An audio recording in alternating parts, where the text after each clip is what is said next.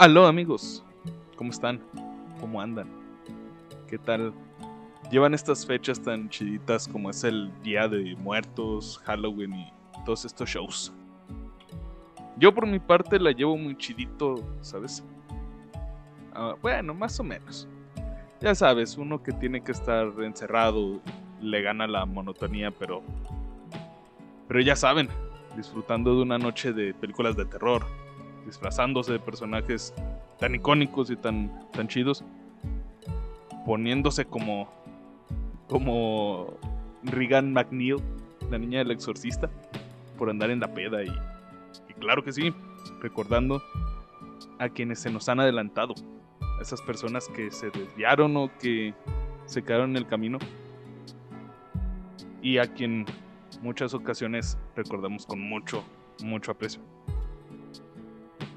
Y hablando de esto es precisamente de lo que de lo que vamos a hablar. En este episodio en una edición especial entre comillas, por así decirlo, por la fecha más que nada de de aquellas personas que se nos han ido, los que se fueron. ¿Ok?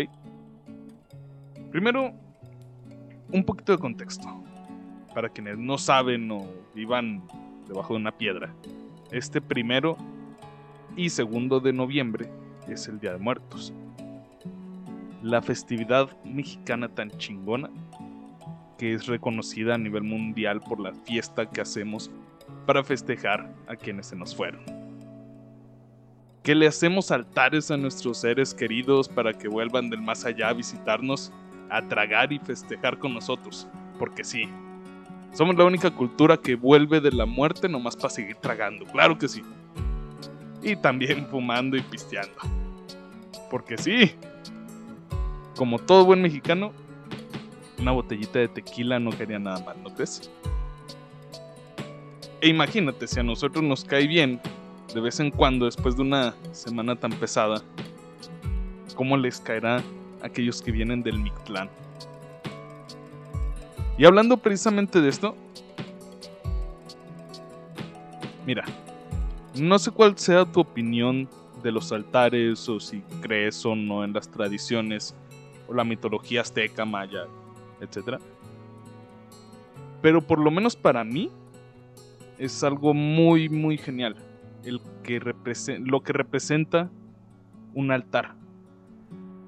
¿Ok? Que contiene cada uno de, los pisos de este. Eh, cómo, qué, es lo que lleva, qué es lo que se pone. Como su comida, su bebida, eh, café, velas, agua, los pasatiempos de nuestros seres queridos. Y esto solo para darle gusto a quien nos visita. Hay otras cosas que son nuestra responsabilidad poner en el altar para quienes nos visitan puedan volver del Mictlán. Por ejemplo, la sal que sirve para guiar y purificar a las almas en su camino. Las fotos de nuestros visitantes que si viste Coco sabrás que es para señalar a quien está dirigido a nuestro altar. No como una especie de pasaporte que permite o no a los a los muertos visitarnos, sino es para traerlos, para que sepan que aún los pensamos, los recordamos y siguen en nuestro corazón. El delicioso pan de muertos que es una fusión de la cultura cristiana y prehispánica que representa el cuerpo de Cristo o asimismo los huesos de nuestro difunto.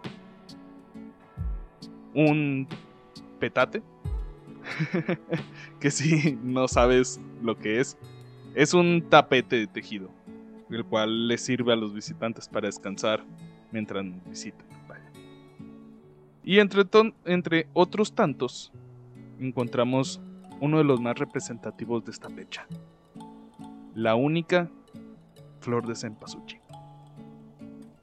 El elemento del altar más representativo del Día de Muertos en nuestra cultura cualquier mexicano solo con ver esa hermosa flor naranja o oler un poco de su aroma sabe lo que significa.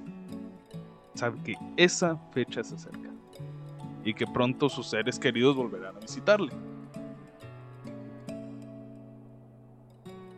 Otro de nuestros símbolos tradicionales más populares y queridos de nuestro país, tú ya sabes, es la Catrina, dibujada por el señor José Guadalupe Posada, oriundo de nuestra bella ciudad de Aguascalientes, y bautizada con ese nombre precisamente por Diego Rivera. Es una de las imágenes más queridas eh, por el país completo, con sus vestidos únicos, su presencia en cada rincón del centro de cada ciudad y su simbolismo histórico. Tenemos muchos otros símbolos históricos que nos ayudan a pensar o a relacionar esta fecha con algo especial. Y por supuesto no podíamos dejar de hablar de aquellas personas que son, vaya, el centro de toda esta festejación. De toda esta todo este festejo. ¿no? sé si festejación, no, creo que no existe. son, aquellas personas que nos visitan. El motivo de esta fecha, a quien festejamos, pues su partida es difícil, muy difícil. Pero su regreso es toda una fiesta. Todos, absolutamente todos, tenemos a alguien que ha partido de este mundo alguien a quien extrañamos, ya sean nuestros abuelos, amigos, padres, quienes sean. Yo por mi parte he perdido a varias personas que me han marcado en algún punto de mi vida. La primera persona que perdí fue a mi abuelita, la señora más sabia que he conocido, quien sacó a toda su familia adelante y que jamás se dio por vencida ni en sus últimos momentos de vida. Y siempre con su actitud de guerrera, con su fe intacta, su sentimiento del humor inigualable. Y claro que sí, pidiendo una coca fría como toda abuelita mexicana. Estas palabras que voy a decir no van para ti que me estás escuchando. Van hacia el cielo hacia mi abuelita Nata. Abuela, te extraño, te amo, me haces mucha falta. Nada puede igualar el sentimiento que tengo cuando te recuerdo o veo una de tus fotos. Gracias por enseñarme tanto. Gracias por forjar a mi padre como tal vez no un papá perfecto, pero sí como un gran hombre que saca adelante a su familia a pesar de todo. Porque ese ejemplo lo tuvo de ti. Te extraño y espero verte algún día nuevamente. A mi tío Ozzy, a mi abuelo Chuy, a mi abuela Pila. Los extraño mucho. Fueron personas tan importantes que lo que me enseñaron jamás lo olvidaré. Y quiero que sepan que también los llevo en el corazón.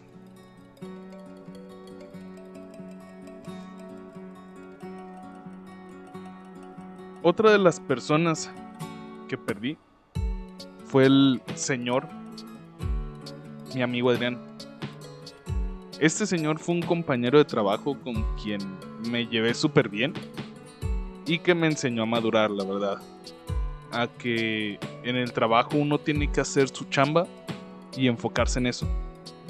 A que las cosas se deben hacer bien, si no, la neta ni lo hagas. Claro, muchas veces estuvimos en desacuerdo porque él era un señor de 57 años y yo un morro de 23 cuando lo conocí. Sin embargo, logramos empatizar como si ambos tuviéramos la misma edad. El señor desgraciadamente perdió la batalla contra este bicho que nos amenaza en estos tiempos.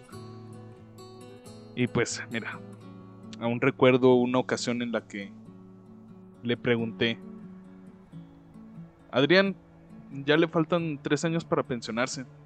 ¿Qué piensa hacer cuando, cuando pase, cuando salga? A lo que él me contestó. No, pareja. No hay que hacer planes. No sabemos lo que vaya a pasar mañana. ¿Qué tal que ya no está mozo? Sí, así hablaba él. ¿Cuánta razón tuvo? Adrián, gracias por lo que me enseñó. Fue un gran compañero. Me divertí mucho con usted y aprendí aún más. Lo extraño. Quisiera volver a sentarme afuera de la cafetería después de comer y platicar mientras nos escondemos del super líder. Tenemos una peda pendiente, ¿eh? que no se le olvide. Por último, pero no menos importante, a mi querido profe, director y amigo, el señorón Jorge Ramírez Ustaita. Seguramente este nombre le suene, ya lo he mencionado antes en otros episodios. Este señor fue alguien tan importante en mi vida que me tragaba jetas, desprecio, indiferencia, muchas veces, muchas veces cansancio, sueño, hambre y todo solo por ir a aprender más de él. Fue mi director de la rondalla de la universidad misma que cuando falleció se bautizó con el nombre Rondalla Jorge Ramírez Sustaita de la Universidad Tecnológica de Aguascalientes. Sí, es un nombre súper largo. este hombre también tuvo tanta influencia, no solo en mí, sino en cientos de personas más. Tanto que en su funeral no cabíamos en la funeraria de tantas personas que éramos. Fue un gran profe, y un gran amigo, el cual, al cual le debo los tal vez pocos conocimientos en música que sé, pero es un gran tesoro que guardo en mi corazón y que no, no dudo en enseñar tal como él lo hizo cuando alguien quiere saber algo de música. Nuevamente hablo a mi profe, Profe Jorge, gracias por estar todo el tiempo para sus alumnos. Gracias por todas esas veces que me enseñó y por todas las veces que me regañó. Extraño cada historia que nos contaba, aunque la hayamos escuchado mil veces. Ahora quisiera volver a escucharla. Extraño su voz tan grave que cuando nos daba una voz para cantar y no podíamos llegarla, Usted de forma burlona y riéndose la hacía aún más grave y se reía de nosotros. Gracias por esas experiencias cada martes, jueves y sábados de ensayo y cada presentación con la que con sus consejos aprendí a llevar. Aprendí a perder el miedo escénico y a sentir esa emoción, esa adrenalina antes de pararme en un, en un escenario. Es sin dudas el mejor profesor y amigo que he tenido y siempre tendrá un lugar en mi corazón. Gracias a usted le agarré el gusto a esto del arte de la voz, como usted cuando era locutor. Ahora yo soy un simple tipo que le habla al micrófono, lo extraño mucho, profe el cielo se escucha más bonito desde que usted está allá. Y sé que nos sé que si nos está viendo, seguramente ha de estar gritando: ¡Afínate, Carlos! Cada que canto. Le mando un abrazo, Espero un día volver a cantar con usted. Como una mención honorífica, quiero mencionar a una parte muy, muy, muy importante de mi familia. Mi perrita chiquita. Ella era una perrita pequeñita, así como su nombre lo dice. Pero con un corazón del tamaño de un San Bernardo. Y no de su corazón, sino del perro completo. Fue mi amiga por 10, casi 11 años. Y hace un año que la perdí pero su recuerdo estará siempre, siempre en mi corazón. Como cuando era cachorra y brincaba tanto que se, se veía en la ventana de la puerta del patio. O cuando acompañó a mi abuelita y la defendió de tres perros que le doblaban de estatura. Desde ahí se ganó el, el apodo de la Doberman. O claro, el día que regresé después de andar meses en otro estado. Y al, oler, al olerme, movió la cola y caminó hacia mí para darme la bienvenida. Los últimos años de su vida fue ciega, pero a pesar de eso siempre supo cuando estaba cuando estábamos tristes y se acercaba a nosotros con sus cabellos dorados regados por toda la casa. Para cerrar este episodio, quiero decirles que no esperemos a que sea a que sean estas épocas para apreciar a quienes se han ido. Querramos a quienes a quienes tenemos a nuestro lado y que aún podemos ver, saludar, a quienes se han ido, querramos. Ay, perdón, me hice bolas. a quien podamos saludar y, abrazar. Estar molesto con las personas que queremos es algo tan tonto que cuando no las tengamos queramos volver a regresar el tiempo para volver a estar con ellas.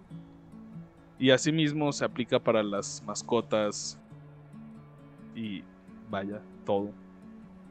Querrámoslas y apreciémoslas pues ellas son quienes sin decirnos una sola palabra nos purifican de lo malo que nos pasa. Hasta aquí el episodio especial de Día de Muertos. Espero que les haya gustado y que hayan pensado un poco, recordado a aquellos que se les han ido. Lamento no haber subido un episodio antes, pero a veces pues las musas no llegan simplemente uno no tiene la inspiración o, el mood para escribir o grabar, ¿no? Y si les tengo que entregar algo que no me sale del corazón, solo por cumplir, prefiero no entregarles nada, la verdad. Disfruten mucho estas fiestas, coman mucho, reciban a sus seres queridos con gusto y amen a quienes estén en un lado. Me despido. Yo soy Alan El More, que por cierto próximamente cambiaré de apodo, ya que se vienen otros proyectillos por ahí en Twitch y eh, otras cosillas. Y no quiero utilizar este, este sobrenombre de More. Les mando un saludo, un abrazo, respeto y nos estamos escuchando.